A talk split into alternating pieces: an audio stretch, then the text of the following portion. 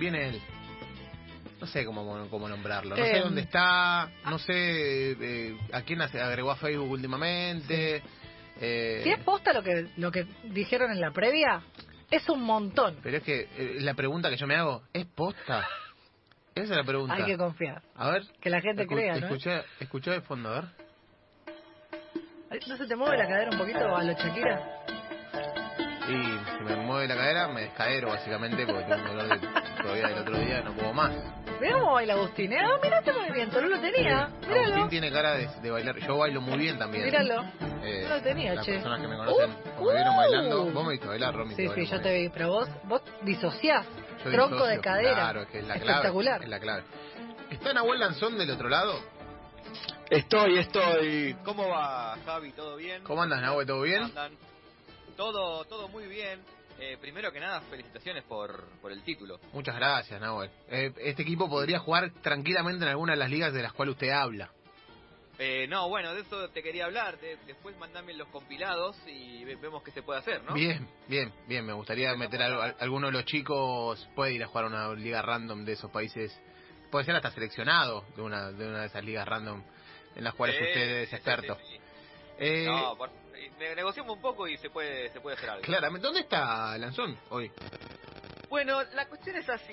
Eh, Mm, cuando vuelta trabajando, se, acabaron las vacaciones y hablé con un, con un amigo acá, de un amigo que usted conoce, Sí. un tal Chiqui, eh, Sí. amigo también de la casa, ¿no? Sí, claro. Claro. Y bueno, eh, vi- vino con un pedido, porque no sé si vieron, bueno, esta fecha FIFA que está, que está terminando hoy, eh, hubo muchas noticias así con este tema de las nacionalizaciones, ¿no? De Sí. Jamaica, Surinam, De Cuba. eh, bueno, en Europa, Cuba también, y me dijo, "Che, ¿nosotros podemos hacer algo con esto? Y me dijo, a ver, ¿dónde podemos ir a buscar jugadores? Y yo dije, y hay un lugar que quizás eh, en África podamos eh, tener algo. Y hablo de Guinea Ecuatorial. No sé si conocen mucho de Guinea Ecuatorial. ¿Qué conocen? Yo conozco que había un técnico argentino. ¿Puede ser? Sí, sí, sí, sí, sí. Se Guinea. habla, se- a hablar. se habla español. Se habla español exactamente. Único país de África en el cual se habla español. Eh, y no, no mucho más, la verdad, Nahue. Sé que jugó la Copa África hace no- un par de ediciones, que fue como un hito. Y, clasif- y clasificó ahora, clasificó para la de esta fecha. Por Bien, eso vamos a hablar un poco de ellos. De, vamos a hablar hoy de Guinea Ecuatorial, un país que tiene mucho que ver con Argentina, aunque usted no lo crea. insólito. Sí, sí. Así que nuestros hermanos africanos. No. a- Bien, me gusta. Sí, sí, sí. Me gusta que tomen mate. Sí, bueno, tanto no, tanto no. Ah. Pero bueno, eh, me vine acá, me vine acá a Guinea Ecuatorial para ver si podemos hacer algún tipo de, de negociación, porque la historia es así con Guinea Ecuatorial. Es un, básicamente es un conjunto de islas y una pequeña porción ahí de tierra en el- la zona continental de, de, de África, obviamente, dando al Atlántico, que primero, bueno, obviamente tuvo un dominio en- en- inicial, estaba lleno de pueblos nativos, hasta que llegaron los europeos, y el- la primera gran potencia europea que tuvo dominio sobre esa zona fue eh, Portugal. Eh, pero bueno, después en el siglo XVIII, mejor dicho en 1777, eh, Portugal y España hacen un trueque como de colonias, por decirlo así, un, cambiazo, y lo que hoy conocemos como Guinea Ecuatorial pasa a ser parte del, eh, del Reino de España, que automáticamente apenas gana ese territorio, lo incluye en el Virreinato del Río de la Plata. O sea que este terreno, este, este terreno, este- esta porción de tierra en África fue parte del, del Virreinato del Río de la Plata desde 1777 hasta la Revolución de Mayo en 1810, donde básicamente nosotros dijimos, bueno, quédenselo, tenemos muchos problemas eh, acá, en, eh, claro. acá en Buenos Aires, no, no, no, no podemos hacernos cargo de, de un, no una porción de tierra en África y lo devolvimos, pero tranquilamente podría seguir, eh, podría haber sido nuestro, así que hoy quizás... eh, si la cosa hubiese sido distinta, podríamos irnos de vacaciones a Malabo, que es la capital, o a la ciudad de Bata, en vez de, no sé, a la costa argentina. Claro, en vez de ir a Miramar, Eh, decís, che, me estoy yendo a Guinea. Exactamente, exactamente, las playas hermosas, muy lindo, muy lindo lugar, un clima muy, muy, muy cómodo para los que le gustan el calor. No sé, ustedes son team verano, team invierno. Verano, pero- 100%. Si hay pileta, Bueno, team verano. Si no, hay hay Sí. playas muy buenas, Pileta también calculo que ahora sí que para, para tanto para Romina como para Javier pueden irse tranquilamente Sí, ahí claro. a Guinea Ecuatorial, eh, donde hasta el día de hoy se habla español. Claro. Es, es una es la lengua oficial, aunque vale decir que obviamente eh, hay otras, creo que 10 lenguas reconocidas nativas que se mezclan con el lenguaje oficial, con lo cual también se habla el, el- se llama Can o algo así, la lengua, ahora no tengo justo el nombre, que más se habla coloquialmente, pero se supone que todos hablan español por lo menos porque lo aprenden en el colegio, ¿no? Es un país que, bueno, después, obviamente, cuando el virrey, el- cuando la Revolución de Mayo se desentiende ese terreno, vuelve a ir a lo que sería el dominio español, después hay unas luchas con, con lo que sería el Reino Unido, hasta que muchos años después, en 1968, finalmente España le cede la independencia a, a Guinea Ecuatorial y digamos que es un país que cree mucho en la alternancia del poder, porque desde 1968 que se independizó hasta hoy solo tuvo dos presidentes. ¿Dos presidentes? Ajá, exactamente. Primero Francisco Nguema, de 1968 a 1979, y a Francisco lo derroca Teodoro Obiang, quien sigue en el poder desde entonces. O sea, un, uno de los presidentes más longevos en la actualidad. Consulta, es, eh, o sea, es- eh, no es dictador, es presidente. Eh, uh, bueno, tenem- tenés una hora para hablar de la política de Guinea Ecuatorial. No, no, no, pero, pero lo que digo fue, o sea, Fue elegido, claro, fue elegido militar, o sea, dio el golpe, dio el golpe, después fueron, fue a elecciones, hay elecciones en Guinea Ecuatorial, lo que te van a decir es que son unas elecciones fraudulentas. muy sí muy turbulentas Bien, pero sí técnicamente hay elecciones bien. eh, obviamente sobre nuestro amigo Teodoro y su familia que está por todo el gobierno y en distintas empresas pesan todo tipo de acusaciones tiene para todo lo tiene para elegir ¿eh? de hecho un poco ahora después de eso vamos a ver cómo esto se mete con el fútbol y en este momento claro hay una feroz lucha por la sucesión porque Teodoro hoy tiene 78 años y se espera que en algún momento, ya sea por voluntad propia o por fuerza de la naturaleza, Claro. dé un paso al costado, ¿no? Así que hay todo una- una- un drama familiar que bien podría ser una serie de, de Netflix, ¿no? Calculo. Porque si algo que sabemos de África es que las asociaciones de poder son muy tranquilas Sí, y, no son sangrientas, tranqui. no son sangrientas para nada y no nunca dejan nunca dejan ningún tipo de problema. Eh, y bueno, como decía antes, nosotros cuando pudimos hacernos del control de Guinea Ecuatorial decidimos dejarlo porque lo que no sabían nuestros revolucionarios de Mayo es la enorme cantidad de petróleo y gas natural que hay en Guinea Ecuatorial, No. a pesar de ser un territorio muy chico, es un gran exportador de petróleo.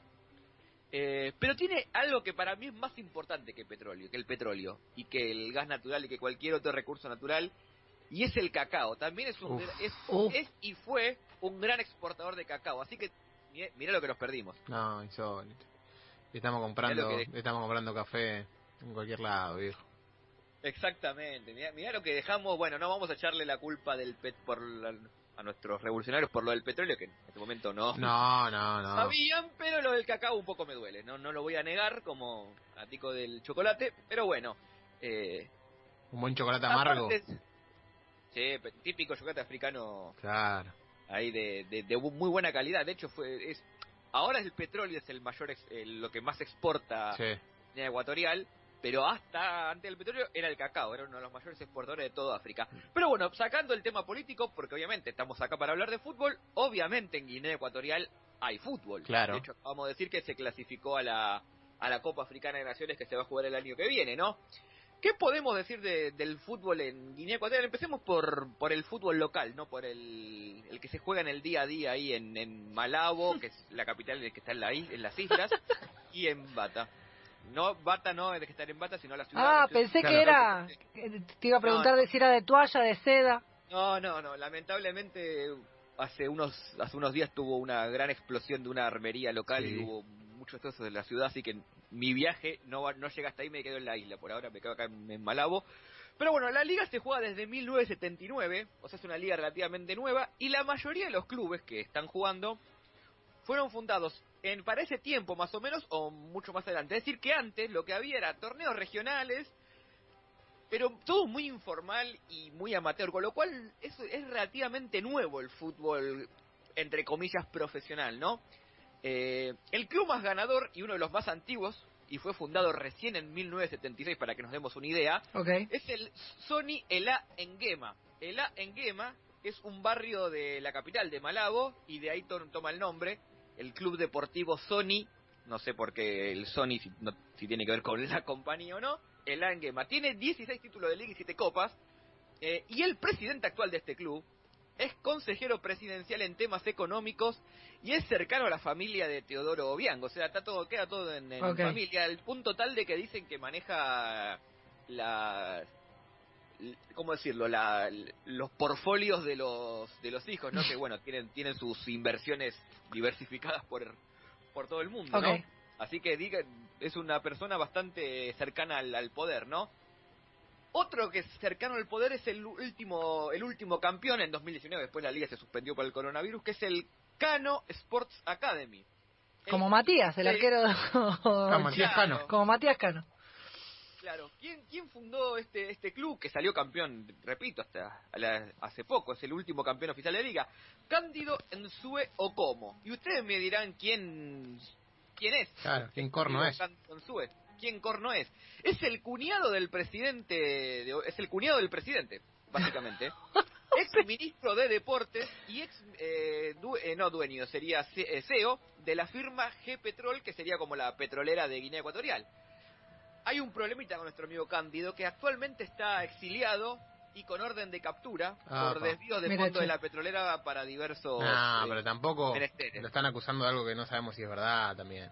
No, no, por favor, no. Nosotros, yo simplemente me, me remarco que en España lo están buscando. Está ahora en un país que no tiene tratado de extradición con España, así que no. pero por casualidad porque- lo agarraron de vacaciones ahí. Bueno, es, es, es lo que es lo que hay. Pero también quiero hablarles de este club que es quizás para mí uno de los mejores nombres que tiene un club de fútbol. Este no tiene que ver con la familia, con la familia presidencial. Salió campeón sí en 2017 y 2018 de la liga y fue fundado por un español que llegó a, a Guinea Ecuatorial y dijo, che, acá falta un club de fútbol y lo voy a aclarar. Hablo de Juan Manuel Rojas, no es muy conocido, No. pero tiene este dato. Él era vegetariano, ¿no? Sí. era vegetariano y quería imprimirle esos valores eh, al club. ¿Y cómo le pongo? Bueno, agarró un animal y le dijo, vamos a hacer un animal con poder, como es el león, pero vamos a darle nuestro toque. Así que le puso al club Leones Vegetarianos Fútbol Club. No. No, no dale. dale. No me mientas, lanzón así en la cara. No le miento, estamos hablando del Leones Vegetarianos Fútbol Club, que salió, de- repito, campeón en 2017 Pero y no. 2018, y, y hoy por hoy es uno de los clubes más, más Si voy a Salguero, relevantes. si, si voy a Salguero Fútbol, y digo, me pasame el nombre de tu equipo. Leones Vegetarianos. No, no puedo jugar. No puedes jugar, te rechazan. Bueno, en Guinea Ecuatorial puedes salir campeón de la liga incluso, ¿eh? Increíble. Y, y antes de que me, me pregunten, porque acá todo es Bober, no hay ningún Boca Juniors, no hay ningún River Plate Bien. en Guinea Ecuatorial, pero sí hay un Racing Club. Bien. ¿eh? El Racing de Micomesen, que también salió campeón en 2014, de hecho después jugó con el Al que es mi equipo, así que me acuerdo, les hicimos pelo y barba. Bien. Pero bueno, Racing Club de... eh, con también de azul y blanco, no sé si tiene que ver con el Racing nuestro, pero un datito para, para hablar. Y esta es la escena del fútbol local. El fútbol local en Guinea Ecuatorial es semi-amateur o semi-profesional, es decir, los equipos que tienen algún tipo de banca estatal o de algún empresario ligado al poder, paga algunos sueldos.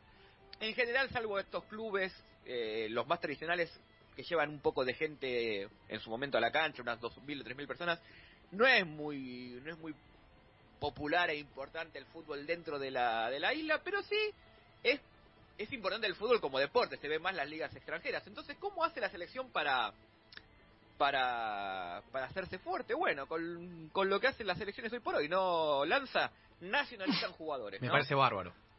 es, es lo que hay. Generalmente eh, tiene nacionalizaciones de, de españoles, o sea, de, de guineo ecuatorianos nacidos en España, pero que tienen algún tipo de descendencia en, en Guinea Ecuatorial. Quizás el jugador eh, hoy más activo es Emilio Enzue López, que jugó en el Mallorca, en la Real Sociedad, jugó en el Middlesbrough, hoy está en el Apoel de Chipre.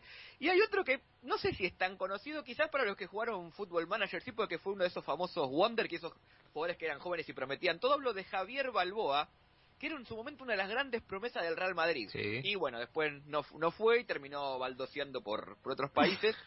Eh, Fue una gran Pero- promesa. ah- Quedó en eso. eh, quedó en eso. Pero no, no termina todo acá, porque también, digamos que la familia Obiang, sobre todo cuando empezó a tener su... Porque la Guinea Ecuatorial, vamos a decir esto, clasificó antes a dos Copa África por haberlas eh, hospedado. Hablo de 2003 2012 y 2015. Bien.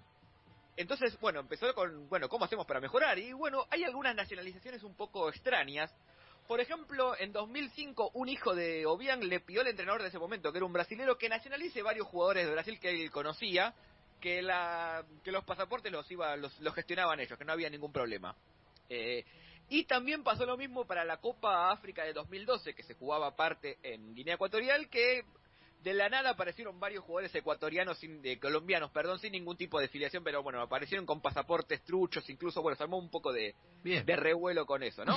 Eh, Pero aún así, con estas copas que, hosti- que hostearon, perdón, que hospedaron ellos, les fue bien. En 2012 quedó fuera en cuarto de final Muy bien. y en 2015 quedó cuarta en su terreno. De hecho, esa copa, que yo la, la vi por tele, obviamente, porque todavía no tenía quien me bancara, había mucha gente en la cancha y se rumoreaba que tenían que ir obligados a la cancha para que no, que no dé la, la, la imagen de estadio vacío. Ya pueden eh, pensar los- la cantidad de estadios que se hicieron y la- el nivel de inversión. No, país petrolero, presidente queriendo dar una buena imagen al mundo. Hay estadios muy lindos en Guinea Ecuatorial que generalmente no, no tienen mucha gente.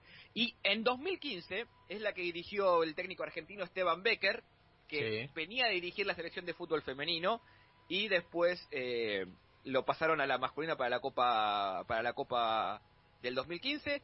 Así que esta es la primera vez eh, que clasifica una Copa Africana de Naciones por las eliminatorias. Claro, Así deportivamente, tercera- O sea su que, tercera participación. Así que, y no fue un grupo fácil, ¿eh? quedó segunda atrás de Túnez, pero le ganó a selecciones complicadísimas como Tanzania, que a mí me apena porque quiero mucho ese país, y Libia. Así que bueno, felicitaciones para Guinea Ecuatorial.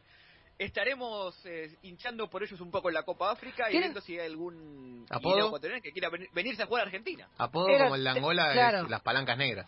El de Angola es el mejor apodo de toda África. Sí, no, tienen eh, en Salang el apodo que es un término NZ Alang, sería algo así como el trueno nacional es el apodo. Mira, Bien, me gusta. Muy nacionalista, me gusta. Sí, sí, sí. Así que bueno, esto fue para todo el mundo. Guinea Ecuatorial, nuestros hermanos olvidados. Pasó, lanzó. excelente. Increíble excelente, cómo excelente. Argentina tuvo un territorio, una colonia en África y la dejamos pasar porque era mucho quilombo y estábamos para otras cosas. Así que Lanzón, gracias por mentirnos nuevamente, ¿eh? lo esperamos en una semana. Un abrazo para todos.